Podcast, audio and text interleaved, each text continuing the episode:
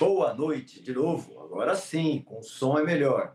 É, boa noite, igreja querida, igreja amada do Senhor, é, igreja do Senhor espalhada pelo Brasil e pelo mundo, igreja com, com a qual nós estamos nos reunindo já há quase dois, está se aproximando o segundo ano de aniversário do Fundamentos, hein? É, já há quase dois anos estamos nos reunindo todas as terças-feiras. Irmãos, por incrível que pareça, que tremendo, que bênção, chegamos na lição 75.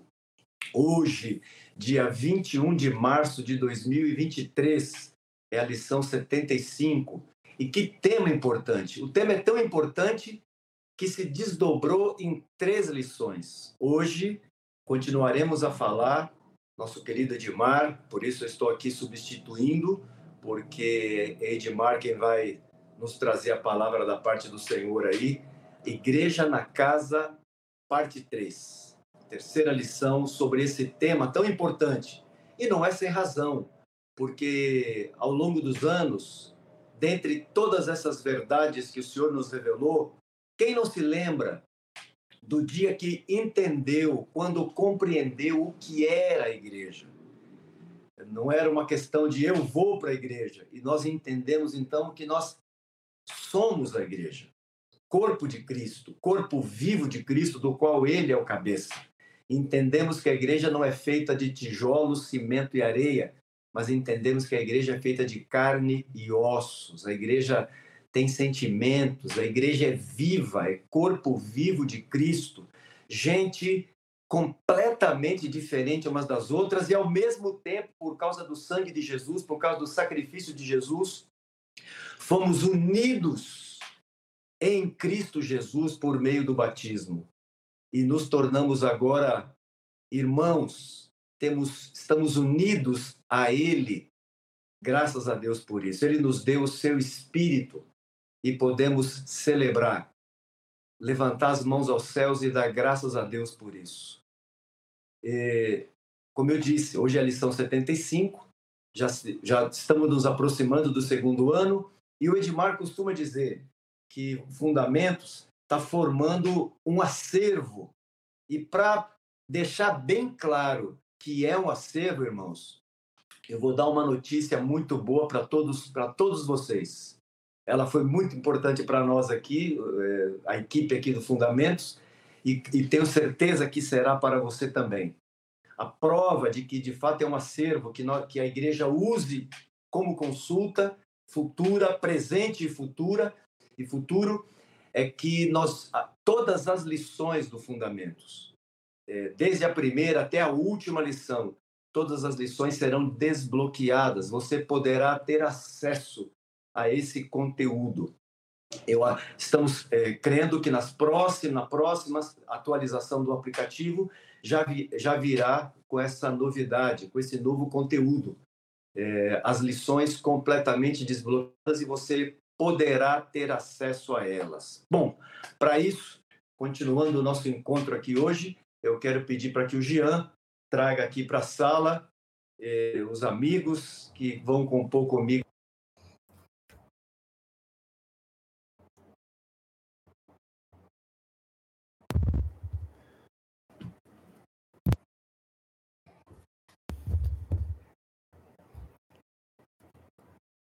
Acho que tivemos o problema de novo, João. É. Você, vai... Você ficou mudo, amigão. Voltou. Você... Você vai ter que voltar para a sala de novo aí. Por é, favor. amigo João. Isso. É, atualiza, atualiza aí, John, e volta para cá que você assume Nós de te ouvimos. Daqui a pouco. Nós não te ouvimos. Vou fazer o papel dele então, por enquanto. Vanjo, dá sua boa Ótimo. noite. Muito boa noite, meus queridos. Sempre uma grande alegria e uma honra enorme. Um privilégio grande poder desfrutar com vocês desse tempo aqui. Temos confiança que, mais uma vez, a graça do Senhor vai nos assistir e nos proporcionar um tempo na Sua presença de edificação, de aclaramento, de renovo daquilo que o Senhor projetou para nós, desde que fundou a sua igreja aqui na terra. no nome de Jesus. Que seja assim. Amém. É, é bom que está todo mundo treinado. É, tá todo... Deu aquele mesmo problema, Jean, quando eles vieram para a sala. Você fica mutado, amigão. Isso. Nós temos que descobrir a razão pela qual isso acontece, Sim. não é? é eu, eu, já vi que o Evangevaldo deu o seu boa noite. Eliseu, Eliseu Moreira, lá da cidade de Itabuna. Eliseu, Alegria muito grande estarmos juntos novamente. Alegria estar com os meus irmãos e amigos. Alegria estar de novo, novamente, falando sobre esse assunto tão importante. Estamos com expectativa que o Senhor nos traga clareza e prática em nome de Jesus. Que o Amém. Senhor seja com Edmar nesta noite, dando toda a unção para que ele transmita com graça a palavra do Senhor. Amém. Amém. Ô meu amigo, não é brincadeira substituir você aqui não. Você vê que o negócio é tão sério que quando é que o negócio é comigo, vocês vêm para a sala e eu caio. Olha lá, cara. Dá seu boa noite aí, grandão. É, boa noite, João, Anjo, Eliseu, Jean e todos vocês que estão aqui conosco hoje, e aqueles que ainda irão nos assistir a posterior. Alegria demais estarmos juntos e mais uma vez podemos afirmar diante do Senhor. É bom demais esse tempo juntos. Que Deus continue conosco, que seja um tempo de edificação para cada um que estiver aqui conosco e que nos assistirão a posterior. Um abraço. Amém, amém. Jeanzinho, quer dar teu. Não, não, não posso. Eu tenho que me disciplinar, não chamar você de Jeanzinho. Você é o Jean. Que história, que história é essa de. Mas que história é essa de Jeanzinho? Eu não me importo, não. Jean, Jean, Jean. Diga, Jean, dá teus recados aí, meu querido amigo. Pois bem, como o João falou, a gente. Vou pedir para vocês um pouquinho de paciência, mas a gente está trabalhando aqui para habilitar todas as, uh, para abrir todas as lições do Fundamentos lá do aplicativo. Enquanto isso, você sabe que consegue usar avançando as lições aí, não tem problema. Dá para você avançar, ir, ir, avançando as lições e habilitando é, uma a uma. É, eu sei que dá um trabalhinho aí, mas dá para fazer. É, vou lembrar você de trazer os irmãos para cá, é super importante. Lembra turma que a gente está aqui falando sobre esse assunto. É, vou pedir para você conferir se está inscrito no canal e também se já deu o seu joinha aí no vídeo, no, no YouTube. E também pedir a sua participação, a sua colaboração lá no Instagram também, marcando fundamentos, para você vir ajudar aqui a lembrar a turma que está navegando pelo Instagram, vir aqui para a sala para conversar com a gente, para estar tá junto aqui. Estou de olho no chat e eu vou mandar um beijo especial aqui Vou trazer é, ela, a Bia, lá de Jacobina. Eu encontrei a Bina, a, a Bia, é, no domingo, no encontro aqui em São Paulo. Ela veio aqui para São Paulo. Quando ela me viu, ela me deu um abração tão forte. E ela disse que não perde nenhum fundamentos. E ela tem seis aninhos. Olha que coisa linda. Então, é, a Bia vai ser a portadora do meu abraço aqui para todas as crianças que acompanham Fundamentos. E que legal. É, com os seus pais, a gente sabe, tem muitos testemunhos aqui de crianças que foram abençoadas pelo projeto e têm aprendido é, também junto com os pais, junto com as famílias. Então, quero deixar um abração para a Bia, lá de Jacobina, e também para todas as crianças que acompanham o Fundamentos aqui. Amém. A Bia, a Bia merece esse beijo mesmo, com certeza ela e todas as crianças que acompanham o fundamento. E os pais e as mães também. E Exatamente. toda essa igreja do Senhor que está conosco toda terça-feira à noite. Graças a Deus por isso. Obrigado, Jean. Obrigado, Jean. Daqui a pouco você volta aí. Beleza. É, eu vou pedir ao Eliseu, Eliseu, por favor, é, ora pelo Edmar, para que o Senhor dê graça ao nosso amigo Edmar, que está se recuperando. Irmãos, olha, eu vou contar uma coisa para vocês. Hoje é o sexto dia, Edmar? Sétimo. Sétimo dia. Hoje é, o, hoje é o sétimo dia que o Edmar está agora se, se recuperando de uma dengue. Então, Edmar está aí firme. Pensa num cara destemido. Está aí. Poderia ter ficado na, descansando hoje, mas está conosco aqui. Ora, eu peço aos irmãos que os irmãos estejam orando pelo Edmar, para que ele dê conta aí. E sua saúde esteja firme aí nesse tempo. Amém. O Senhor te dê graça, viu, meu amigão? Amém. Amém. Pai de amor, nós não podemos nada sem o Senhor. E neste momento, a tua graça seja sobre nós, seja sobre a vida de Edmar na transmissão da tua palavra oh, Deus, esta oh, noite. Com graça sobre graça. Também dá-nos a graça de ouvir, de ouvir com os teus ouvidos. Dá-nos discernimento, dá-nos revelação.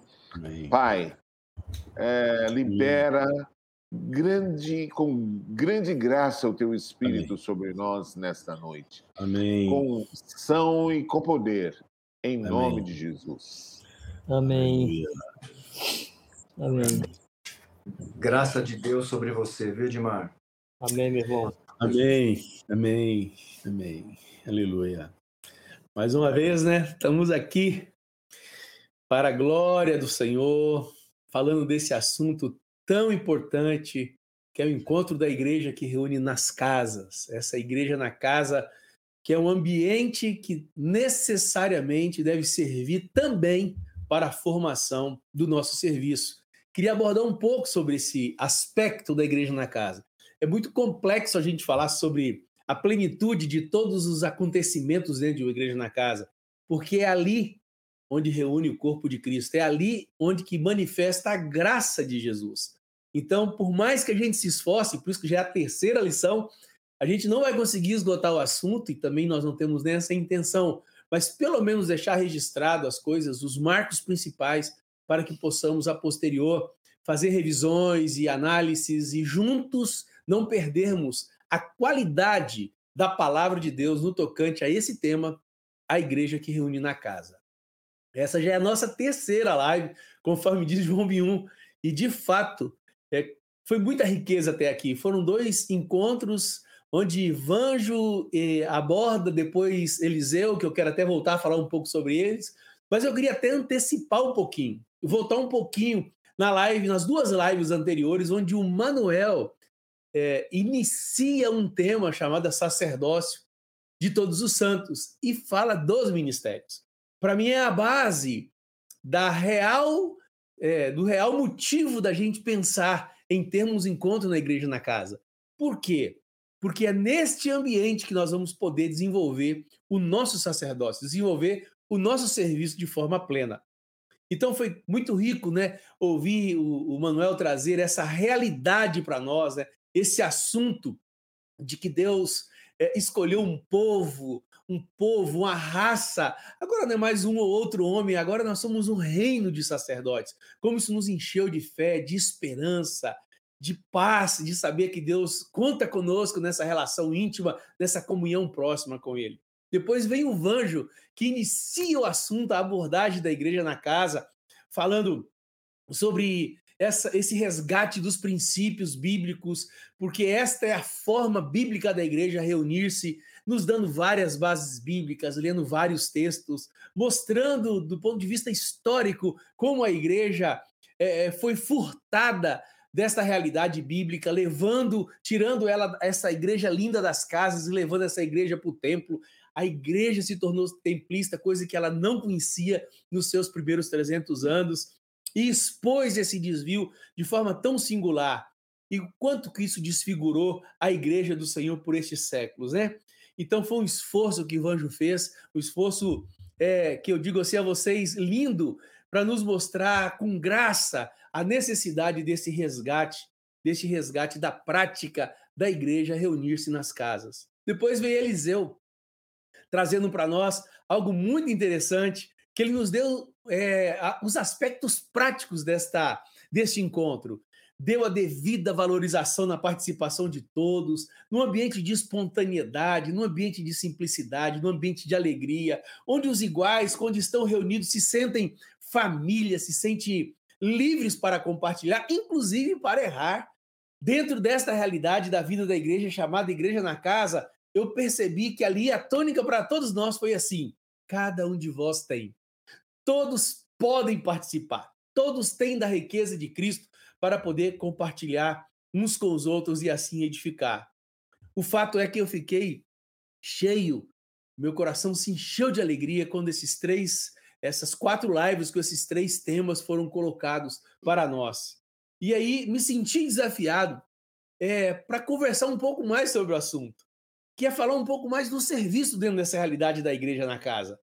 Porque de fato, nós temos que levar em consideração que tem sido um desempoeirar desses princípios. Outros princípios sendo reafirmados. Graças, eu tenho dito assim, graças a Deus, que esses princípios insistem em nos acompanhar, acompanhar a nossa fé. Mas, irmãos, há um frescor de Deus sendo soprado sobre nós. Essas lives têm mostrado isso para a gente. A igreja tem recebido um sopro do Espírito, um frescor novo, uma graça sendo revivenciada, esse desempoeirar nos dando nitidez e lucidez no tocante à nossa fé. Tem sido muito importante para todos nós, porque o desafio tem sido assim: vamos comparar o que sabemos com aquilo que nós estamos vivendo. É um chamamento de Deus para a nossa vida prática, para que de fato possamos buscar praticar com toda intensidade, com todo zelo, com todo fervor e amor ao Senhor as coisas que Ele tem nos revelado. Agora, o desafio é nos desengessar. Entender que devemos cooperar com um modelo de encontro que haja a abundância de participação e de edificação mútua. Não é fácil esse desengessamento, tanto por parte dos cooperadores, que são os líderes, quanto por parte de muitos tímidos que às vezes acham que o que ele vai falar não é tão importante assim. Mas nós precisamos desengessar. Nós precisamos realmente fazer com que esse ambiente da igreja na casa seja rico de participação, rico de abundância da participação de cada um. E que Deus possa nos ajudar a explorar cada vez mais esse assunto, a vivenciar cada vez esse tipo assim, sendo a igreja na casa a menor expressão visível da igreja na terra, é neste ambiente que nós vamos poder viver e praticar tudo que nós cremos, tudo que nós acreditamos. Porque se nós não dermos conta de vivermos dentro da igreja na casa, onde é que nós poderíamos praticar esses princípios que Deus tem nos falado? Agora, para que isso aconteça, nós temos que olhar a igreja na casa como uma ferramenta uma ferramenta nas mãos de Deus, criada por Deus e nas mãos de Deus, a fim de cooperar com o propósito eterno. Porque se assim não for, o encontro da igreja na casa será um fim em si mesmo. Ou seja, entra encontro e sai encontro, e a igreja na casa não está cooperando com o cumprimento do propósito eterno. E o projeto de Deus é que essa ferramenta rica, inventada por ele, com simplicidade, possa cooperar e cooperar com, e, muito com é, o realizar do propósito eterno na vida de cada um dos meus irmãos. Irmãos, quando a igreja, o encontro dessa igreja na casa, é, o, o, encontro em si torna, se torna o grande objetivo dos iguais, é, nós podemos entender que nós estamos ali numa situação é, desviada do, do verdadeiro projeto, do propósito, do, do encontro da igreja da casa. Porque o propósito eterno de Deus não é que nós apenas nos reunamos como igreja. Não, o propósito eterno de Deus é que esta igreja desenvolva-se, multiplica-se, não apenas no caráter, mas na quantidade, mas também não apenas na quantidade, mas também na qualidade, e assim essa igreja cresça unida para que a glória do Senhor seja manifestada. Olha, nós não podemos de fato esquecermos disso, porque senão nós iremos de fato esquecer do verdadeiro objetivo da igreja na casa estar reunida. Tá bom? Queria chamar você a ler alguns textos comigo para a gente pensar hoje assim, como é que nós podemos fazer com que a minha vida dentro da igreja na casa seja mais útil, a minha, a minha vida dentro da igreja na casa coopere com o propósito eterno de Deus. Queria pedir a você, Jean, se assim for possível, nos colocar o texto de Mateus 28, 18 a 20. Queria pensar algumas coisas que, por vezes, a gente é, esquece. É parte da nossa catequese. Jesus, aproximando-se, falou-lhe, dizendo: Toda autoridade me foi dada nos céus e na terra. Ide, portanto, fazei discípulos de todas as nações, batizando-os em nome do Pai, do Filho e do Espírito Santo, ensinando-os a guardar todas as coisas que vos tenho ordenado. E eis que estou convosco todos os dias, até a consumação dos séculos. Eu queria pensar duas coisas importantes aqui. Uma, por vezes lembrada, e outra, por vezes esquecida. Ora, Jesus me dá um comissionamento muito importante: fazer discípulo de todas as nações. É um comissionamento de Jesus. É um, um, um mandamento que Jesus coloca sobre todos nós, fazermos discípulos. Mas esse mandamento não está completo se nós pararmos aí. E muitas vezes nós nos sentimos é, desafiados, quando não cobrados pelo próprio Senhor, quando nós não proclamamos, quando nós não abrimos a boca, quando nós não testemunhamos, quando nós não exalamos o bom perfume de Cristo. Mas existe uma segunda parte nesse mesmo texto que é tão importante quanto a primeira parte. Esses discípulos devem ser ensinados a guardar todas as coisas. Ora, como é que eu posso lembrar da primeira parte e omitir a segunda? Me perdoe. E nós precisamos então entender assim: o mesmo Jesus que me comissionou a fazer discípulo é o mesmo Jesus que me comissionou a ensinar esses discípulos a guardar todas as coisas. Como nós podemos ensinar alguém a guardar se nós não formos formados, e se nós não formos preparados para tal comissionamento, e onde nós poderíamos então é, ser formados se nós não cremos no ambiente de formação acadêmica, se nós não cremos em seminários? Agora nós não podemos esquecer que não é pelo fato de não crermos no ambiente academicista que nós podemos deixar um vazio, um ócio na formação dos irmãos. Não podemos, nós não temos esse direito. Por que, que nós não podemos fazer isso? Porque nós poderemos cumprir parcialmente o mandamento de Jesus em fazer discípulo e descumprir o mandamento de ensinar a guardar todas as coisas. Porque Deus deseja que não apenas eu faça, mas que eu ensine. Então são três coisas básicas. Eu devo ser discípulo, eu devo fazer discípulo e devo ensinar esses discípulos a guardar todas as coisas que Jesus tem ordenado. Deus deseja que dentro deste ambiente de funcionamento da igreja na casa, todos nós sejamos ajudados no desenvolvimento pleno do nosso serviço. Que sejamos formados para cooperarmos com o Senhor em ensinar os mais novos na fé a guardarem todas as coisas, através do exemplo, através da palavra, através do ensino. Ou seja, nós precisamos entender que a igreja na casa necessita gerar um ambiente de formação, de mão de obra para que o mandamento de Jesus seja plenamente realizado e concretizado. Eu queria pedir então para que lêssemos Efésios capítulo 4, versículo 12 e 13. Eu queria também fazer com que você enxergasse algo que por vezes fica sem ser enxergado.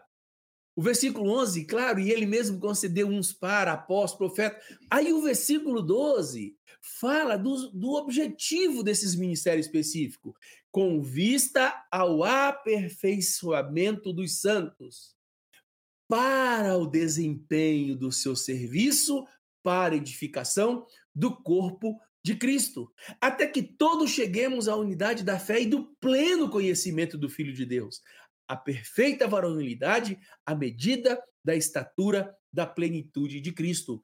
mais uma vez aqui você e eu podemos enxergar o apelo de aperfeiçoamento dos santos com vista, com objetivo do desempenho do serviço. Você percebe que esses dois textos eles se completam, se juntam. Fazer discípulo e ensinar a guardar todas as coisas. Os santos serem aperfeiçoados para desempenhar o seu serviço. E nós, como cooperadores do Senhor, e em muitas regiões usa a expressão líderes, nós devemos incluir como parte essencial do nosso serviço dentro da igreja na casa a ajudar na formação de novos discipuladores. Nós não podemos colocar os santos debaixo desse importante serviço e esquecermos que esses discipuladores necessitam de suporte, ajuda, formação. Esses preciosos irmãos e irmãs nos ajudam na, na fundamentação e também no cuidado desses discípulos. Então nós precisamos perguntar para nós mesmos como cooperar nesta formação. Será que eu tenho me atentado para ajudar esses irmãos a serem formados para se tornarem discipuladores? E se uma vez discipuladores, eu estou ajudando eles a desenvolverem este serviço, ajudando os mais novos na fé? Esse assunto sobre como cooperarmos melhor na formação, nós vamos abordar um pouco mais à frente, alguma live futura. Mas o que nós precisamos pensar? Duas coisas importantes que nós não podemos fazer do aperfeiçoamento dos santos um fim em si mesmo. Nós temos que entender que esse aperfeiçoamento dos santos é para que os mesmos desempenhem o seu serviço, senão até isso se tornará um fim em si mesmo. Vamos ver o que, Paulo diz a Timóteo na sua segunda carta, capítulo 3, versos 16 e 17. Toda a escritura é inspirada por Deus e útil para o ensino, para a repreensão, para a correção, para a educação na justiça, a fim de que o homem de Deus seja perfeito e perfeitamente habilitado para toda boa obra. Mais uma vez aqui, mostra-nos o objetivo, não apenas você querer que todos cheguem à perfeição, mas esses mesmos homens que buscam serem perfeitos em Cristo Jesus, eles também serem perfeitamente habilitados para toda boa obra. Parte nossa, responsabilidade nossa. Entender que nós precisamos cooperar na habilitação de todo discípulo de Jesus para que ele esteja apto para toda boa obra. É um desafio. Não buscar apenas ajudar o discípulo no seu desenvolvimento do caráter, mas também no desenvolvimento do seu serviço. Vocês já pararam para pensar o tanto que nossos encontros são muito voltados para o caráter e pouco voltado para o serviço? Para para pensar como são os nossos encontros de igreja na casa. Se eles não podem muito melhorar e muito esse aspecto. Nós precisamos tornar o ambiente da igreja na casa um ambiente onde nós possamos cooperar também na formação de novos obreiros, de novos cooperadores, de novos discipuladores. Ora, como nós poderemos continuar crescendo numericamente se a quantidade de quem cuida não, não é aumentada? Ora, se não cresce a quantidade de discipulador, sobra trabalho, falta mão de obra. Como nós poderemos absorver uma quantidade maior de novos convertidos se o espaço físico da casa já não cabe mais pessoas? Até para que haja crescimento numérico, nós precisamos pensar na formação de mão de obra dentro desse ambiente chamado igreja na casa. Precisamos, em Deus, buscar que em cada coração seja resgatada a carga e o desejo de cuidar de alguém no Senhor. Não é algo impositivo, não é alguém que vai mandar, não, não. É você, como filho de Deus, como discípulo do Senhor, olhar para o mais novo tendo carga de cuidado, a carga de querer ajudá-lo a prosperar na fé, a crescer na fé e abrir a sua casa para abençoar e edificar mais vidas ainda.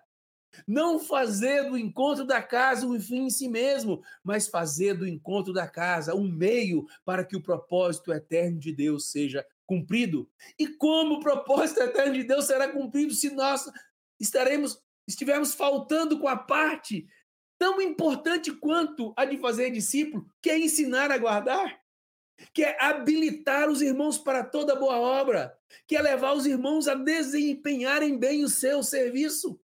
Nós precisamos resgatar esse sentimento no nosso coração. Sabe aquele sentimento assim, Senhor, desejo muito que minha casa abençoe parte da tua igreja, que na minha casa haja um espaço, Senhor, onde as pessoas possam também chegar ali, serem abençoadas e congregarem em nome de Jesus. Precisamos abrir os nossos olhos e abrir os nossos corações para que a igreja seja abençoada através de nossa vida e ministério. Olha só o objetivo também de Paulo, quando ele escreve no capítulo 2, versículo 1 e 2. Todos os textos extremamente conhecidos, conhecidos, estou apenas pensando coisas que às vezes nos fica esquecido do processo. O que, que diz aí, 2 Timóteo capítulo 2, versos 1 e 2? Olha o que Paulo diz a Timóteo. Tu, pois, filho meu, fortifica-te na graça que há em Cristo Jesus, e o que de minha parte ouvistes através de muitas testemunhas isto mesmo transmite a homens fiéis e também idôneos para instruir a outros. Você percebe que Paulo aclara a seu filho Timóteo que o ensinamento que ele confiou a Timóteo não deveria parar em Timóteo. Timóteo deveria confiar que esses seriam instruir Olha o final: instruir a outros. A nossa formação deve visar um fim aplicativo e proveitoso. Caso contrário, tudo de fato passa a ser um fim em si mesmo. Um monte de irmãos bem instruídos, um monte de irmãos bem ensinados, mas não faz com que essa instrução seja multiplicada através do desempenho do seu serviço na vida de outras pessoas. Nós precisamos ver estas coisas como ferramentas de Deus para a cooperação do propósito eterno. Nós temos que colocar tudo aquilo que Jesus nos ensinou a praticar como ferramentas de Deus criadas para a prática do propósito eterno de Deus e assim o cumprimento do propósito do Senhor. Queria pedir a você, cooperador, a você, discipulador, Vamos estar empenhados a capacitar melhor. Vamos estar empenhados a nos capacitarmos mais, buscarmos essa ajuda para que o desenvolvimento do serviço venha crescer o mais rápido possível. E você, discipulador, muito em breve, poder receber parte do rebanho do Senhor na sua casa. Vocês imaginam a bênção que deve ser para todos esses, esses irmãos registrados no Novo Testamento? Fulano que hospedou a igreja em sua casa, Ciclando e a igreja que reúne em sua casa. Deus deseja que haja multiplicação de mão de obra, mas para que haja essa multiplicação, precisamos melhorar nossa capacidade de formação. Porque, por vezes, nossa capacidade de formação é muito lenta se comparado ao tempo que Jesus e os apóstolos demoravam para formar alguém. Vamos pensar, por exemplo, em Jesus. Três anos. Apóstolos e, no mínimo, mais 70 pessoas aptas a serem enviadas, porque foram enviados de dois em dois. Três anos. Paulo, três anos depois do início de uma obra, ele já conseguia ver homens aptos a assumirem o presbitério. E nós, em muitos casos, chamamos os irmãos com três anos de fé de novos convertidos, novinhos na fé. Será que não é o nosso ambiente de formação que está tão comprometido que nós esquecemos que esse ambiente deve produzir novas mãos de obras o mais rápido possível? Eu estou falando esses exemplos para nos desafiar para desafiar você e a mim mesmo, para nos animarmos a ver que é possível. E com isso também não estou aqui estabelecendo uma regra de prazo fixo. Ó, oh, tem que ser assim.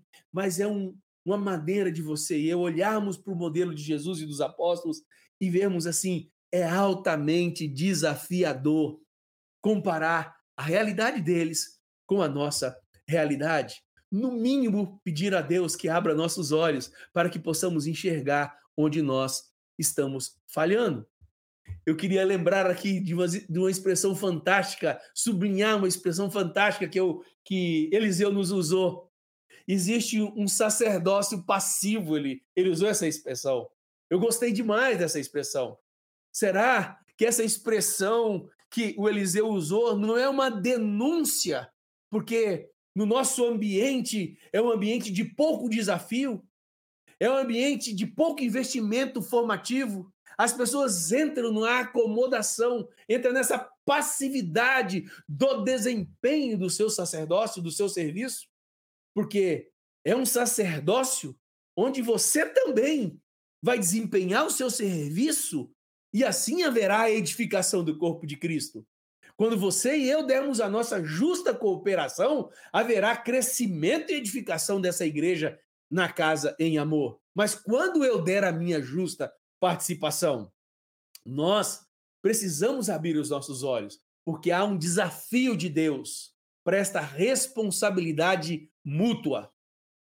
Quais responsabilidade mútua? Primeiro, os cooperadores, que são os líderes de igreja na casa, em buscar um ambiente onde os santos sejam mais bem equipados, formados para o serviço. De fato, os cooperadores precisam abrir urgentemente os seus olhos para ver se estão de, ajudando de fato esses irmãos, esses irmãos dentro da igreja na casa, a serem melhor capacitados para o serviço. Mas também tem uma outra parte.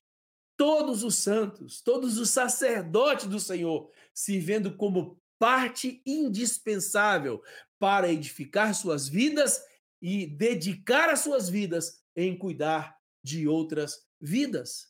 Não é uma, uma via de mão única, é de mão dupla. Tanto os cooperadores se esmerando, abrindo os olhos, se dedicando ao máximo para criar esse ambiente formativo, equipando os santos para o serviço, como esses santos buscando, dentro do seu sacerdócio, se ver como parte indispensável e dedicar as suas vidas, o tempo, o, os seus pensamentos, o seu tempo de estudo para cuidar, para cuidar de vidas na presença do Senhor. Nós devemos nos colocar como parte da resposta das necessidades do povo de Deus aqui na terra. Ter carga pelas necessidades dos filhos de Deus, os nossos irmãos. Que Deus nos abençoe ricamente, que Deus nos ajude a enxergar que é dentro da igreja na casa que nós seremos formados, que nós seremos melhor capacitados, mas não é para sermos sabichões, não é para dominar o assunto, não, esse não é o objetivo de Deus. É para que você use isso conforme todos os textos que nós lemos acima.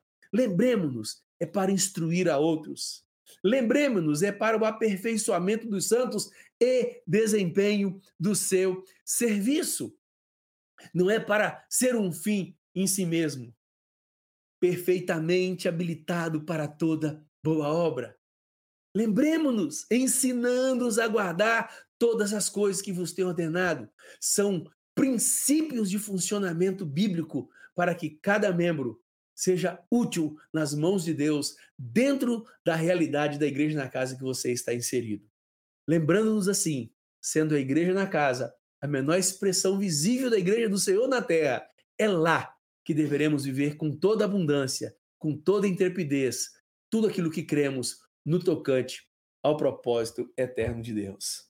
Que Deus abençoe a sua vida com essa palavra, que você se sinta desafiado a buscar mais ajuda, a crescer na graça e no conhecimento de Cristo Jesus, a em breve se tornar um discipulador, a em breve se tornar mais um cooperador na casa de Deus, e assim o reino de Deus se multiplicará com qualidade porque por causa da qualidade do seu serviço prestado aos santos é, aqui na terra. Que Deus nos abençoe ricamente. Muito obrigado por sua atenção. Amém. Jean, nós temos o Considera Atentamente aí já pronto, Jean? Ah, temos aí, ó, esse já é muito eficiente. Depois de tudo que nós conversamos, te fazemos uma, um desafio. Considere atentamente. Qual é a obra da igreja na casa? Qual que é a obra da igreja na casa? Pense nisso. Segunda pergunta. Você se vendo, você se vê sendo formado nos encontros da igreja na casa? Você que participa aí, que está inserido dentro dessa igreja na casa, você se vê sendo formado? Você está investindo na sua vida para que você seja uma pessoa formada para o desempenho do seu serviço? Três. Qual tem sido a sua justa cooperação para a sua formação e dos seus irmãos? Você tem cooperado? Você tem dado a sua justa cooperação para que isso ocorra na sua vida? Que Deus nos abençoe a meditar e a nos colocarmos como resposta de Deus para esta grande realidade chamada Igreja na Casa, vivendo o propósito eterno de Deus, com toda intensidade com toda a profundidade e com o amor devido ao nosso amado Senhor Jesus. Que Deus nos abençoe ricamente. Amém. Amém, amém, amém. Ó, oh, grandão, eu não te passo a palavra para você continuar aqui como âncora, porque hoje você está de molho, você está dodói hoje. Está se recuperando aí. Senão eu diria assim, ó, siga Edmar, continua aí, mas hoje hoje, hoje você está aí, você vai descansar um pouco aí. Já usamos. Você está bem já, demais, você está indo bem demais. Já, já abusamos muito de você hoje. Você foi muito valente hoje, graças a Deus. É a graça de Deus, viu? Por isso, não é sem razão que a Escritura fala de honrar, honrar a homens como esse. E por causa da obra de Jesus, meu filho, faz qualquer coisa. Aleluia. E somos testemunhas disso, viu, Edmar? Amém, palavra de Deus. Olha, como diz o nosso querido apóstolo mais velho aqui, o de Moraes, poucas coisas não é pouca Bíblia. É, meus irmãos, não é sem razão, né? que está se formando todo esse conteúdo para que fique disponibilizado para a igreja. E agora sim, na pro, nas próximas atualizações, estamos crendo que na próxima atualização essas lições estarão desbloqueadas para que para que a igreja use abundantemente esse conteúdo. Para que sempre que surgir aquela pergunta, o que cremos sobre determinado assunto, nós temos é, ouvindo homens que a igreja conhece, e não só esses homens que estão aqui, essa, essa equipe de sete homens aqui. É importante dizer a você, Igreja do Senhor, que esses sete homens aqui estão ligados a um tanto de outros homens espalhados pelo Brasil, pastores da Igreja do Senhor pelo Brasil e pelo mundo, amigos queridos que estão com os corações unidos aos nossos, e, e o Senhor está cada vez mais unindo nossos corações e mentes. Teus pastores, eu sei que você se refere a nós, às vezes no chat, como teus pastores, mas como Edmar sempre diz, não te esqueça que teus pastores são esses homens que estão aí na cidade onde você está, que você se sujeite a eles, viu? É, essa turma aqui, a gente brinca aqui e não é só brincadeira, viu? Isso é coisa séria. Quando nós falamos aqui que um manda no outro, você pode ter a mais absoluta certeza que é assim. E esses homens, esses homens que estão espalhados pelo nosso país, que estão ligados a nós, esses homens é, estão sujeitos, viu? Esses homens que estão conectados aí por através de juntas ligamentos, unindo, estamos nos unindo cada vez mais nossa mente nosso coração. Por isso, é, a igreja necessita desse conteúdo para que ela se capacite, para que haja formação. Que, que palavra importante essa, Edmar? Porque não é sem razão, quando Edmar estava lendo Efésios 4, é, o texto ainda do versículo 14, Meus irmãos, você já se deu conta que Deus não quer que você continue sendo um menino? É até admissível que ao chegar na igreja você seja comparado ao menino. Mas você já se deu conta que Deus não quer que você continue como menino? E a continuação desse texto que o Edmar compartilhou, obviamente ele não teve tempo para tomar todo o texto. É, o, texto de, do capítulo, versículo 14 de Efésios 4 fala: Para que não sejamos mais como meninos. Deus não quer que a gente siga eternamente como meninos. Meus amigos, eu fiz um. Falei um pouquinho aqui, mas eu quero passar a palavra a vocês. Quem é o primeiro aí? É, é importante, é importante esclarecer os irmãos aqui. O Jean está aí. É importante esclarecer que o Marcos está numa luta para entrar na live. Pobre do Marcos. Marcos, um abraço grande, viu, meu, meu apóstolo mais velho. Eu sei que você está numa luta aí com a tecnologia para entrar. Estou testemunhando aqui, viu, irmãos? Marcos está numa luta, mas não está conseguindo se conectar. Eu não quero ser malvado, não, João, mas é um, um consolo para mim quando alguém se embaraça assim.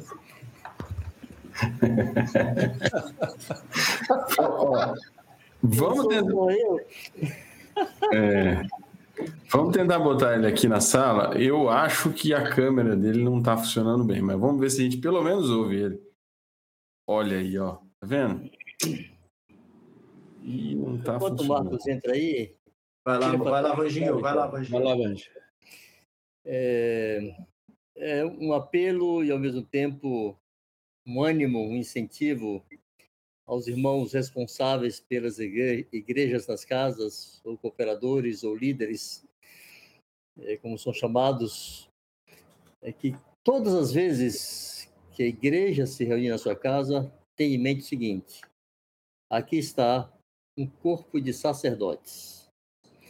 Não são apenas ovelhinhas que precisam ser pastoreadas, precisam ser consoladas, animadas, pastoreadas, instruídas, mas são sacerdotes. Em todos eles habita o Espírito Santo de Deus. Todos têm a vida de Cristo. Todos estão aptos para se edificarem, consolarem e animarem um ao outro. Todos estão aptos para participarem da edificação e da formação do caráter e do ministério e do serviço uns dos outros. É a justa cooperação de cada parte. Então, que toda ação dos responsáveis, dos líderes, dos cooperadores, aponte para isto. Está entrando aqui na minha casa. Santos que Jesus remiu com seu sangue e Jesus mesmo os constituiu sacerdotes Amém. para seu Deus e Pai. E é meu papel cooperar para que esses santos desempenhem seu serviço e promova a edificação do corpo de Cristo. O corpo de Cristo edifica o corpo de Cristo. Essa é uma perguntinha que nós fazíamos muito no passado e anda meio esquecida. Quem edifica o corpo de Cristo? O corpo de Cristo edifica o corpo de Cristo. A capacitação, a formação, a instrução, tudo isso pode, precisa e deve ocorrer nos encontros dos santos na casa. Para a glória de Deus. Aleluia. Amém. Eliseu.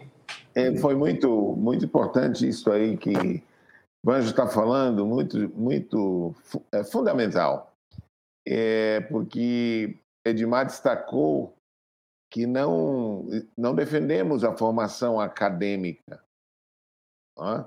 porque essa formação acadêmica ela pode até trazer conhecimento, é, mas não, não, faz, não traz formação de caráter. É? E o ensino prático, claro, e não quer dizer simplório, superficial, mas não é filosófico. Então podemos ser profundos, não superficiais, sem contudo sermos filosóficos. A, a questão é, não é quem era o, o, o camelo ou a agulha. O, o assunto principal é que é difícil o rico se salvar. E, e, e se a gente é, entrar na filosofia, nós vamos nos preocuparmos em quem era a agulha ou quem era o camelo. Não que, que seja é, é pecado saber, estudar e tal, mas você vê que há um assunto principal. Jesus fala da dificuldade de quem ama as riquezas ser um discípulo dele. Então, é só para destacar que é simplicidade e, e sem superficialidade e sem filosofia. Muito bom, graças a Deus, foi muito bom te ouvir falando disso. E eu queria destacar mais um ponto que você passou aqui, muito importante, que é a infantilização de, de cristãos. O cara fica infantil a vida toda e ele passa anos a, é, sendo infantilizado, tomando leite.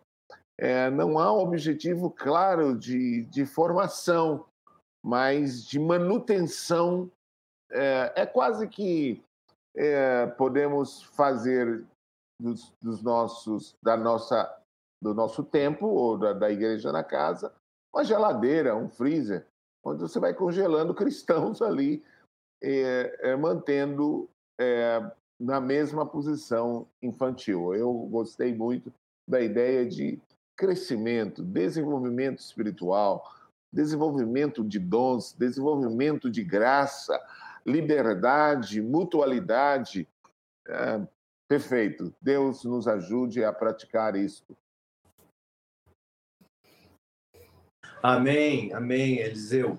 É, é, não é sem razão, o Edmar, você sabe, Edmar, quando você estava ministrando, eu me lembrei do, de um texto que você citou. Eu, eu, lembrei, logo em seguida você citou o texto. Você só citou, por causa, e realmente por causa do tempo, não deu para explorar mais a fundo, mas o texto de Romanos 16, quando Paulo faz uma série de saudações a várias pessoas.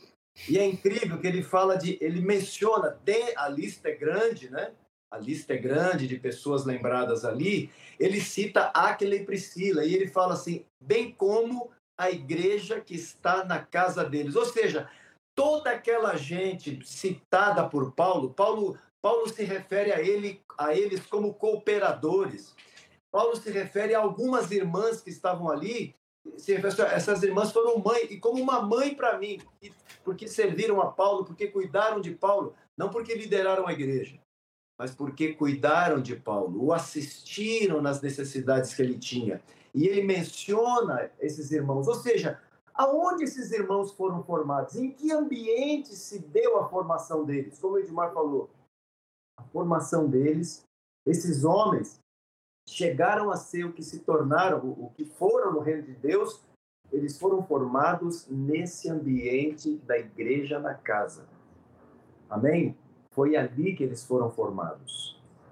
É, Vanjo, mais algum comentário? Não, acho algumas perguntas importantes aí, João, que nós poderíamos começar a respondê-las, né? Sim, eu tô. Eu tô... é, olha, olha, quem conseguiu entrar na sala aí, ó. é, é. Eita! Eu, pro, eu prometo que eu não vou fazer nenhum comentário, Marcos. Eu tentei te defender aqui, cara. Imagino, João, imagino. Rapaz, todos os navegadores do computador aqui estão simplesmente se negando a aceitar. E é assim mesmo. É assim mesmo. Aí, Meu amigo. Tá consegui bom. entrar pelo celular aqui. Tá certo, tá certo. É... Segura firme ele aí, tá? Então, tem um amigo nosso aí que deixa o celular solto, fica toda hora escorregando e tal. Segura firme ele aí, tá?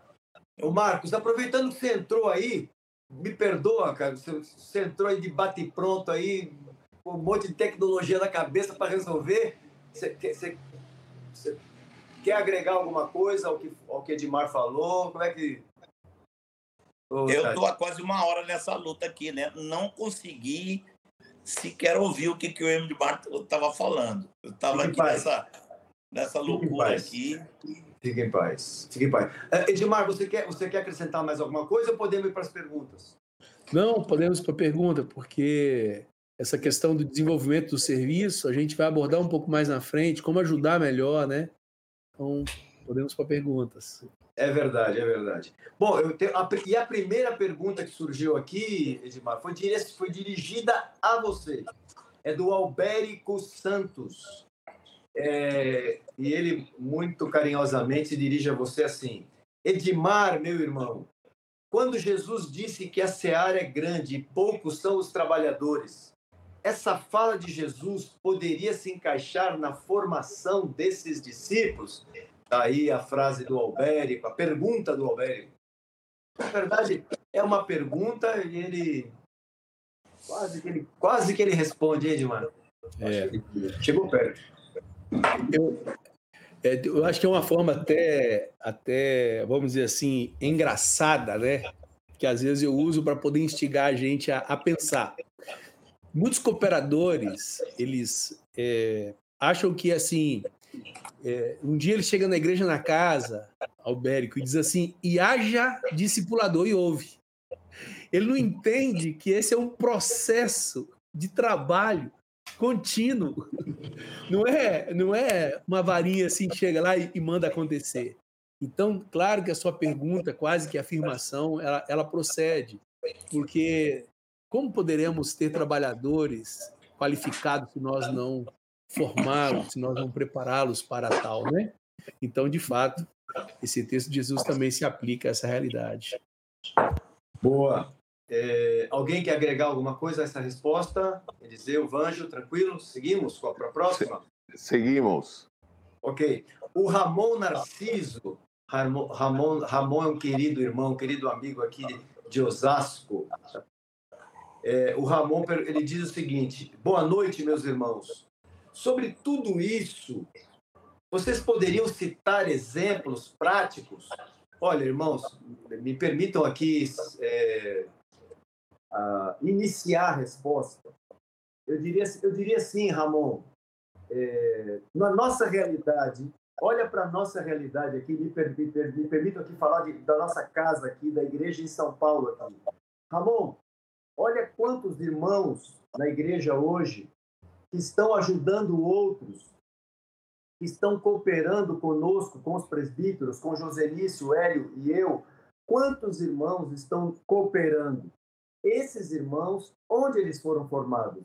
Nesse ambiente que o Edmar acabou de nos dizer, de nos ensinar, de nos instruir. Eles foram formados dentro da igreja na casa. E assim, e assim como companheiros nossos, agora há pouco eu citei vários pastores, amigos nossos pelo Brasil, que estamos aí vinculados uns aos outros aí. Aonde essa turma foi formada? Onde nós fomos formados? Nós fomos formados nesse ambiente aí no ambiente da igreja na casa. Não, é? não precisou de seminário. É, o seminário, a, a, a, essa coisa do, do, do, de, de ser muito teórico, não. Isso foi na casa, no dia a dia. Os irmãos viram essa gente crescendo, viram muitos desses homens que estão entre nós aqui em São Paulo, espalhados pelo Brasil, muitos desses homens, os irmãos, os viram se converterem e os viram crescer no meio dos irmãos e se tornarem cooperadores ou líderes da igreja hoje no Brasil, em São Paulo, no Brasil, em Salvador, tudo quanto é lugar, não é? Pelo Brasil afora, pelo mundo afora. É assim, se, a formação se deu aí. É, creio que esses são, poderíamos citar como exemplos práticos, né?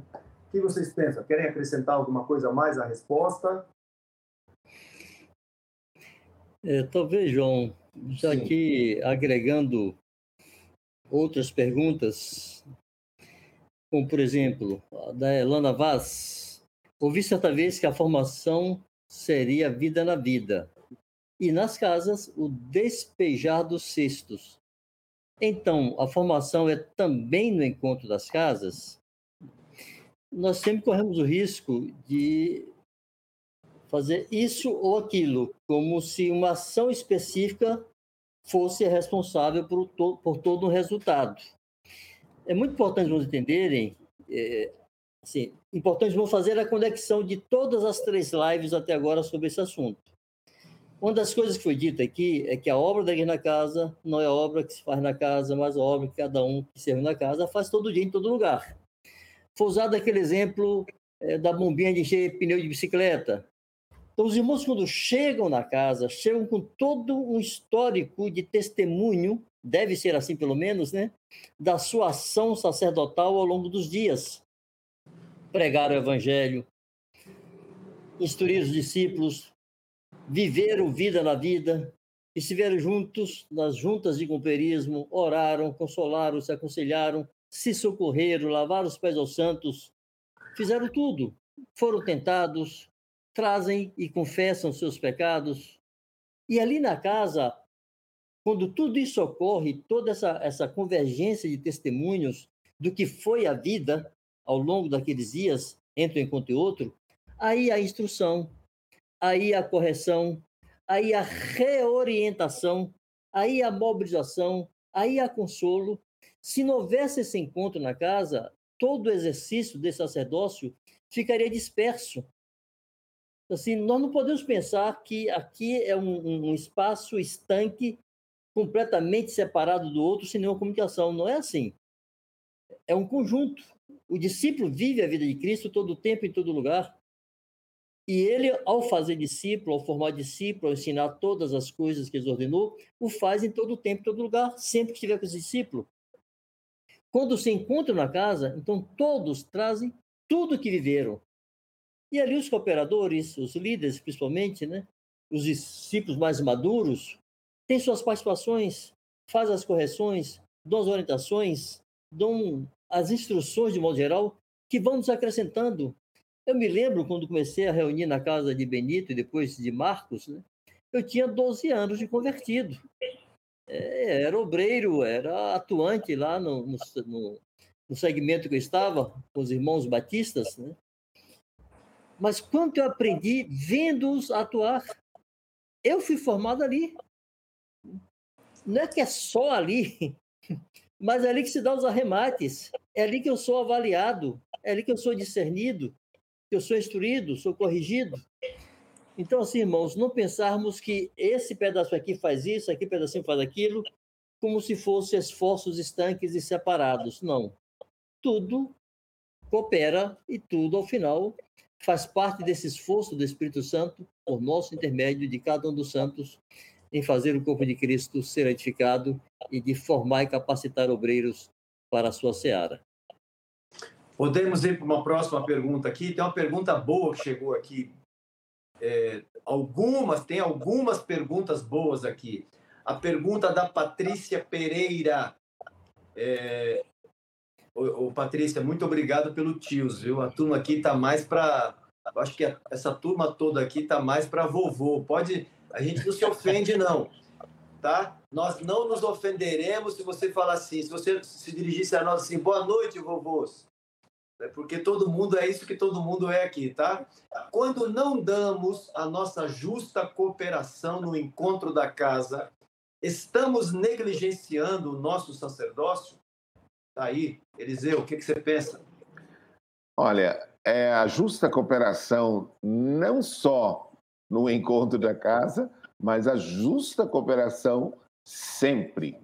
Né? É, mas é uma oportunidade quando nos reunimos, de edificarmos e de cooperarmos. Mas o nosso sacerdócio não é exercido apenas no encontro Isso. da igreja na casa.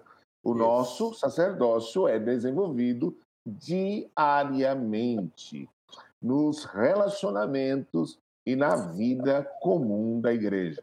Então, é, é, é muito importante é, é, esse destaque que está sendo feito de que não é excludente o que está sendo falado, não é? Não, não se exclui aqui, ah, você está fazendo isso aqui como se fosse o centro de todas as coisas, o encontro da igreja na casa. O encontro da igreja na casa é um resumo da vida da igreja, é? é um resumo diário da vida da igreja. É o que penso é, espero ter sido bem claro. Amém. Marcos Vanjo, quer agregar algo? Edmar? Eu gostaria de dizer algo. Diga, Marcos. Correndo o risco aqui de repetir alguma coisa que porventura o, o Marzão tenha falado, né? É, mas eu lembro aqui essas coisas, assim, o nosso entendimento de, sobre essas coisas que tem se falado nesse ciclo, muito disso veio através da cooperação do Ivan Baker, né? Ele nos abriu a mente e nos ajudou a entender essas coisas. E eu sempre gosto de pontuar, de dar o testemunho de como foi algumas coisas, como foram algumas coisas que ele falou. Tá? Alguém pode dizer assim, é, mas o que fazer? Como é que faz? Tá? Essa questão do, do, da, do desenvolvimento da reunião apontado em direção a essas coisas. Né? E eu me lembro que o Ivan falava assim, ó, quando você vê que o cooperador, aquele que está à frente é, da, da igreja na casa, você vê que ele fala o tempo todo, você pode saber que e aquele trabalho ali está confuso, está perdido, ele está perdido. E o Ivan dava uma dica, assim, que eu acho que tem a ver com, com isso que o Eliseu falou agora, tem a ver com outras coisas que eu ouvi depois que eu consegui entrar aqui.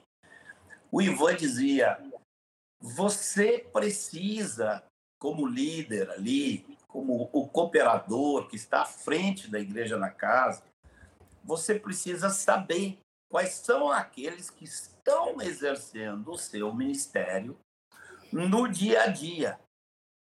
E você sabendo isso, você eh, trabalha para que eles participem mais na reunião.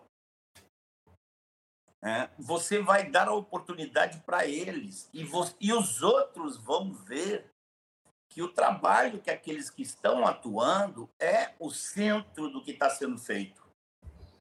Ah, os demais que não estão atuando no dia a dia, eles vão perceber que quem está falando são aqueles que funcionam. Ah, ele dizia, inclusive, assim: quando o líder começa a querer tratar de problemas, ele vai começar a falar, ele vai nivelar por baixo, ele vai ficar nas reuniões tentando animar aqueles justamente que não estão funcionando.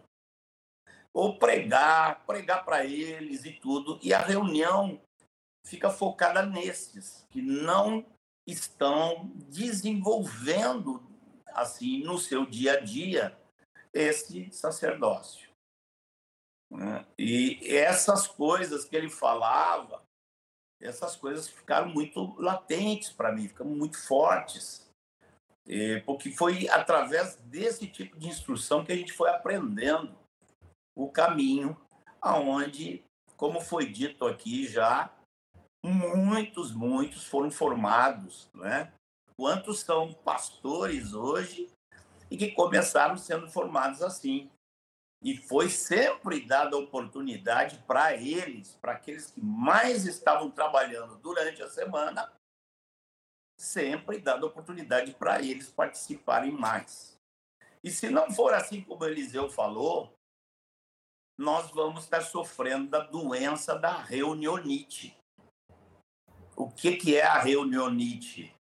É aquela R lá no domingo, depois seis dias que não tem nada, depois tem um R, e todo mundo entende que o sacerdócio vai ser desenvolvido ali dentro da reunião quando a reunião ela espelha, na verdade, o que, é que está sendo o sacerdócio fora da reunião. Já foi falado isso aqui outro dia, acho que foi Edmar ou Vange que lembrou do pneu de do pneu de, de do, do, do da bomba de encher o pneu da bicicleta, né?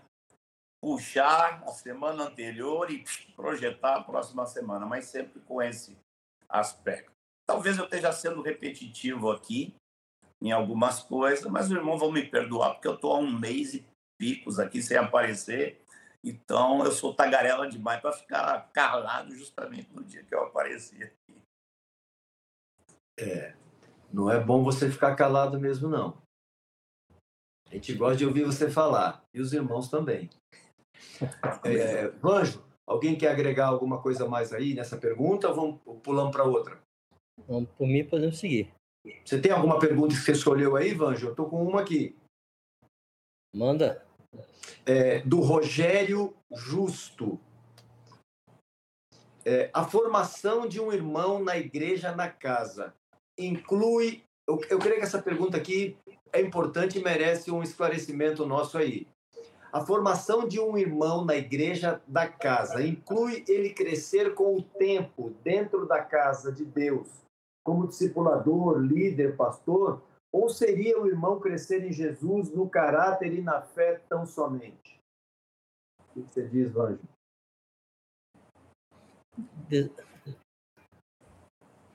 De... de... Quer, ler. Quer que eu leia de novo a pergunta? Você está dando para mim, é? Não, eu estava eu tava sugerindo, se você quiser responder, se você quiser começar, senão a gente vai esboçando. Okay. Vamos lá. A formação de irmão da igreja na casa inclui ele crescer com o tempo dentro da casa de Deus, explorador, líder, pessoa, etc. Ou seria o irmão crescer em Jesus no caráter e na fé tão somente? Olha, não tem como crescer na fé e no caráter sem crescer no serviço. É impossível. Aqueles que crescem no caráter e na fé, naturalmente, obrigatoriamente, inevitavelmente vão servir. O filho do homem não veio para ser servido, mas para servir e dar a sua vida. Paulo disse: ai de mim se não pregar o evangelho. Eu, de boa vontade, me gastarei me deixarei gastar. Todos aqueles que imitam Jesus, que crescem no conhecimento de Jesus, seguramente aprenderão a servir. E ao servir, o seu serviço, o seu ministério vai se desenvolvendo e naturalmente ele vai crescendo no seu serviço, ele vai sendo formado no seu serviço, ele vai sendo capacitado, adestrado, treinado para servir cada vez melhor. Então é o que Mar Marcos falou há pouco sobre como Ivan Baker orientava os cooperadores que estivessem atentos àqueles que estão desempenhando o seu serviço e desse destaque a esses. É o que nós chamamos de distinguir níveis. Né? é, o líder está atento àqueles que estão assim dando respostas ao apelo do Espírito Santo no seu coração, estão pregando o evangelho, estão edificando, estão socorrendo, enfim, estão desempenhando o serviço dos santos. Naturalmente, esse vai crescer. Ele vai não cresce. né? E vai. Isso. Evanjo e amigos, ele não cresce porque ele quer ser um discipulador, um Isso. líder, um pastor. Ele Isso. cresce porque Jesus quer que ele cresça. Jesus não quer que ele seja menino. Eu, eu me lembro, eu me lembrei, Vange, enquanto você falava, do exemplo quando Paulo se refere a Timóteo em Filipenses 2. Ele fala: A ninguém tenho de igual sentimento que sinceramente cuide de vossos interesses. Ou seja, Timóteo estava. Quando Paulo conheceu Timóteo, Timóteo era um garoto, vinte e poucos anos, né? E, e, ele foi crescendo a ponto de ele ser reconhecido como o homem que foi. Não é? Ele, não, ele não cresceu porque ele almejava ser um companheiro de Paulo. Ele cresceu porque ele entendeu que Deus queria que ele crescesse. Não tinha, não tem outro caminho, né? Tudo que tem vida cresce. Exato. A vida de Cristo vai crescer. Esse é o ponto. Amém. Diga, Eliseu, diga, Edmar. Se quiser dizer. Você já, aliás, você já falou bastante hoje, Edmar, mas se você quiser falar, pode falar. Uma graça, viu? o Espírito Santo, ele, ele é dunamis, né? Ele é um poder, uma graça. Ele, ele gera vida. E a Bíblia diz: rios de águas vivas fluirão do seu vento. É, é muito importante saber que essa questão de crescimento está ligado ao serviço, não é uma implosão, é uma explosão. Não é, não é você não fica, não se enche de, apenas para você, você não é um reservatório, você é um canal. Então nós não somos reservatórios, somos canais. À medida em que o Senhor vai nos enchendo, nós vamos estendendo isso a outras pessoas e esse é o nosso serviço. Não somos banqueiros, somos dispenseiros. Né? exatamente. O banqueiro ajunta, o dispenseiro reparte. Reparte. Ó, irmãos, tem uma pergunta aqui que pensa numa pergunta. Ó, uhum. é, para todos nós aqui, como presbíteros na casa de Deus, né, cooperadores, líderes na casa de Deus, se segura aí, que lá vem a pergunta. tá? É, é Sal Stana, é isso mesmo? O nome dele? É, Meus Santos, a formação de discipuladores não passa diretamente pela qualidade da formação dos cooperadores, entre aspas, líderes? Tá aí. Esse é o, é o Salvador. É, Esse Sal, é Sal. Sal Stana. De onde é esse irmão? Você conhece ele, Vanjo? Salvador. É daqui. Oh. É o Salvador de Salvador. Maravilha. É Salvador. Obrigado, Sal. Quem então? Começa? Quem começa? É. Veja bem, Salvador. Sem dúvida nenhuma. É que a boa formação, o bom encaminhamento, a cooperação no desenvolvimento do serviço de cada santo passa pela boa formação do cooperador, do líder, do responsável pela igreja na casa. Inclusive, quando esses homens assumem essa função, o que se espera é que isso seja uma consequência de uma trajetória. É alguém que tenha sido exercitado em fazer discípulos, que formou discípulos, que formou discipuladores, que tenha sua mente exercitada para habilitar outros, para capacitar outros, então, se esse homem não foi formado assim, ele terá dificuldade em cooperar na formação de discipuladores. É, isso aqui não é uma receita de bolo, isso nem sempre funciona como uma sinfonia, né? Com o maestro lá dizendo cada passo. Uma série de fatores aí que são imprevisíveis, mas idealmente se espera, sim, que quando alguém abre a sua casa e se torna um cooperador ou um líder, conforme a terminologia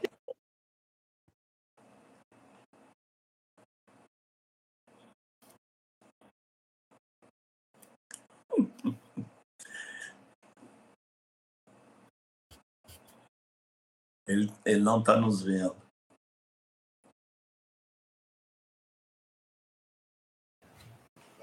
Ô, Vanjo, verifica se você não tocou sem querer no seu microfone assim e desligou ele. Ixi, rapaz. Tecnologia não está ajudando a gente hoje, hein? É verdade. Que pena. Que pena. Agora, Agora, sim, voltou. Oh, graças a Deus. Ô, Vanjo, volta, volta algumas frases aí, por favor. Um minuto. Sumiu Eita. de novo. Parou outra vez, Manjo.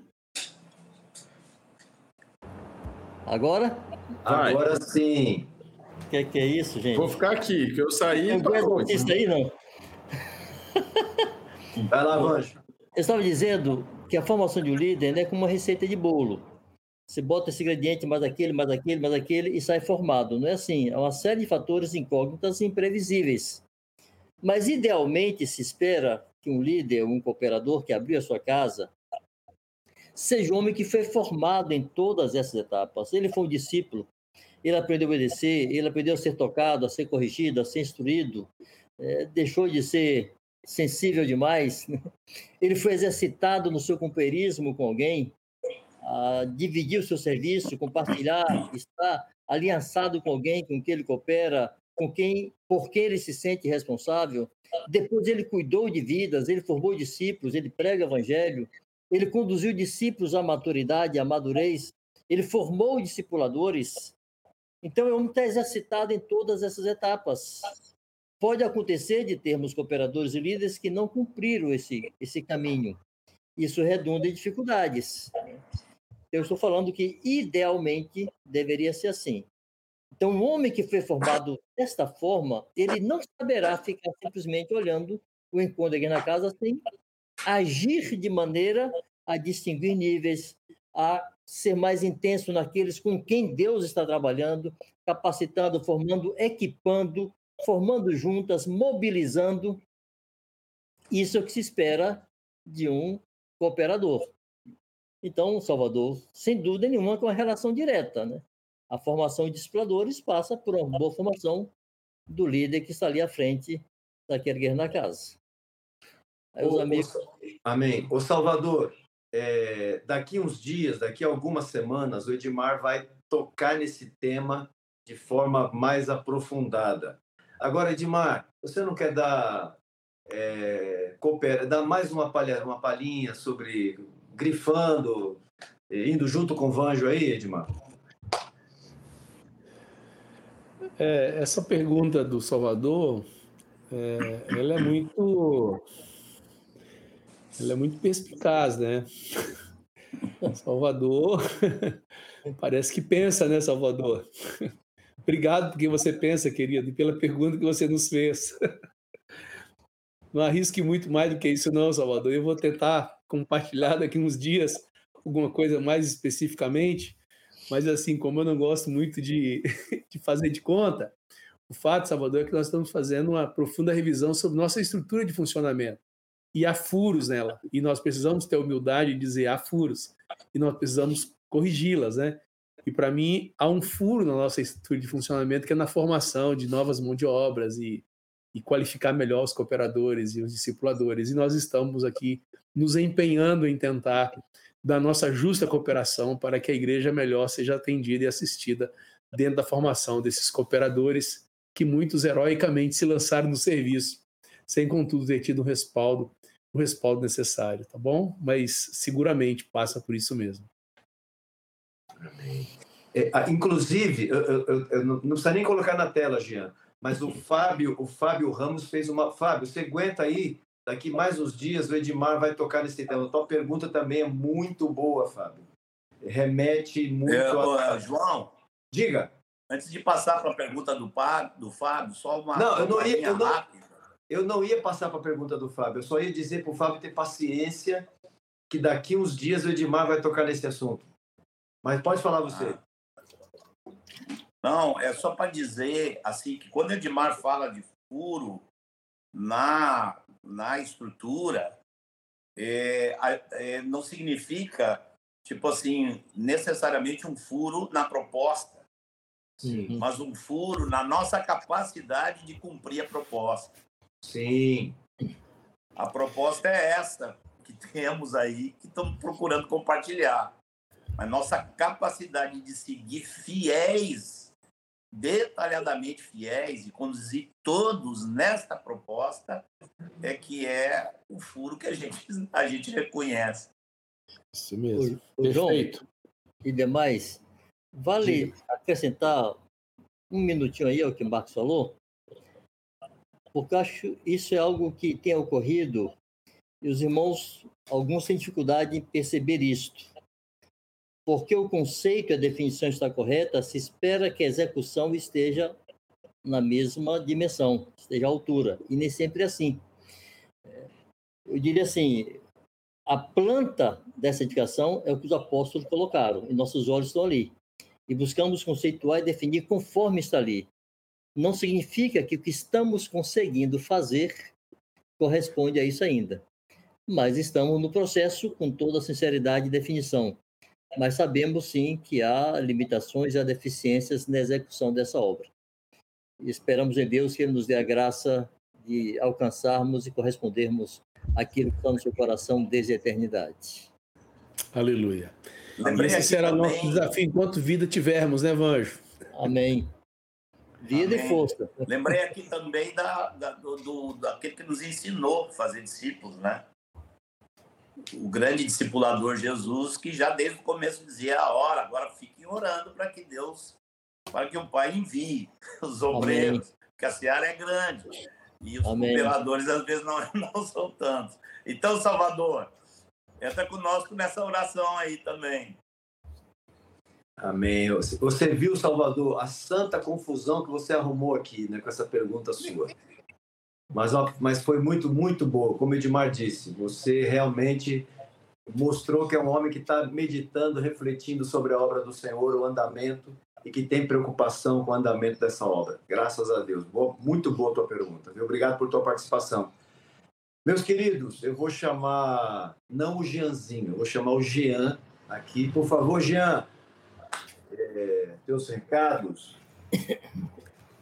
Qualquer um dos dois se chamar, eu venho, viu, João?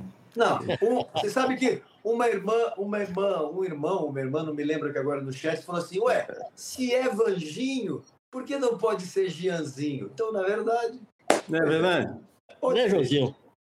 Né, Joãozinho? Graças a Deus.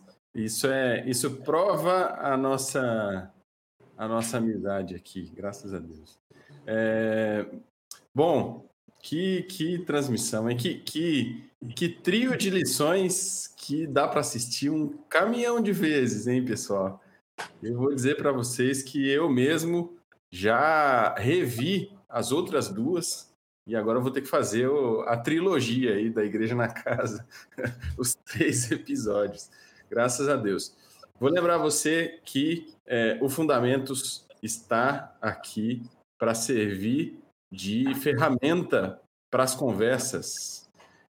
Na Igreja na Casa, nos vínculos, aproveita para abrir a conversa com os irmãos aí e mergulhar nesse tema. Não é EAD, viu? Vou lembrar você aqui, não é para você aprender aqui e, e, e acabar aqui. É para você abrir a conversa com os irmãos nos grupos, nos seus relacionamentos. Não é tão bom aqui, eu vejo no chat aqui o pessoal comemorando, o pessoal se alegrando, o pessoal comentando, como o Sal também, o pessoal fazendo pergunta importante. A nossa audiência é muito qualificada, então aproveita para estender essa conversa muito mais importante do que enquanto a gente está aqui, é o que você faz depois desse tempo aqui, nos seus, nos seus vínculos. Ontem, inclusive, a gente estava aqui em São Paulo com vários irmãos meditando sobre as duas transmissões que a gente teve sobre Igreja na Casa. Então, aproveita, eu quero fazer esse, esse grifo é, importante aí para você aproveitar o conteúdo e conversar nas juntas. Também vou lembrar você de fazer aquele, aquele santo trabalho de enviar os links para as pessoas, para gente que tem dúvidas sobre esse assunto, para irmãos que não puderam estar tá aqui. É, você é peça fundamental nessa engrenagem do Fundamentos que está tá se encaminhando aí para os dois anos. Você que esteve aqui com a gente esse tempo todo. É, quero dizer para vocês, irmãos, aqui, que não é fácil manter o nível de audiência que a gente tem aqui num, numa transmissão dessa semanal. Então, você que está aqui perseverando com a gente nessa jornada inteira, eu tenho certeza que é, o testemunho dessa jornada acompanhando fundamentos é de crescimento. Graças a Deus.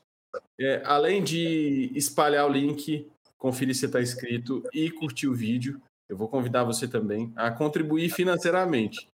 Que é, o projeto tem custos, você sabe disso, quando você contribui financeiramente, você ajuda ele a continuar sendo gratuito para todo mundo. Então, é, vem fazer parte com a gente dessa sexta aí. É, e lá no site do Fundamentos tem um, um, link que você pode escolher uma das opções, das cinco opções, e contribuir com qualquer valor e ajudar a gente a manter o projeto no ar, é, entregando conteúdo de maneira gratuita. Tá? Então, 100% do conteúdo da receita, do que a gente recebe ali nesse canal de, de recolhimento dessas contribuição, contribuições, vai 100% do valor vai para a manutenção do projeto aqui. Recados por hoje são esses. Em breve a gente volta com a atualização do, do aplicativo e um monte de outras coisas. Lições desbloqueadas. Amplo Aleluia. E amplo, total e irrestrito acesso. Até porque não há segredos, nós queremos que você conheça esse conteúdo, que você tenha acesso a ele. É por isso, como diz o nosso âncora titular aqui, é por isso que nós estamos criando esse acervo, não é? Para ele ser acessado, para você usar dele. Amém? Amém. Queridos, muito obrigado por estar conosco até agora. São 22 horas e 2 minutos. Eh, obrigado pela, pelo teu carinho, pelo teu amor, de estar toda terça-feira à noite aqui conosco, reunidos, viu? Um grande beijo a todos vocês, que o Senhor os abençoe, nos abençoe essa nossa semana e que sejamos de fato esses sacerdotes. Fora, fora, reuni fora reunionite, que durante a semana haja prática do, do nosso sacerdócio. Amém? Que o Senhor os abençoe. Beijo grande. Tchau, Tchau, irmão. Abraço.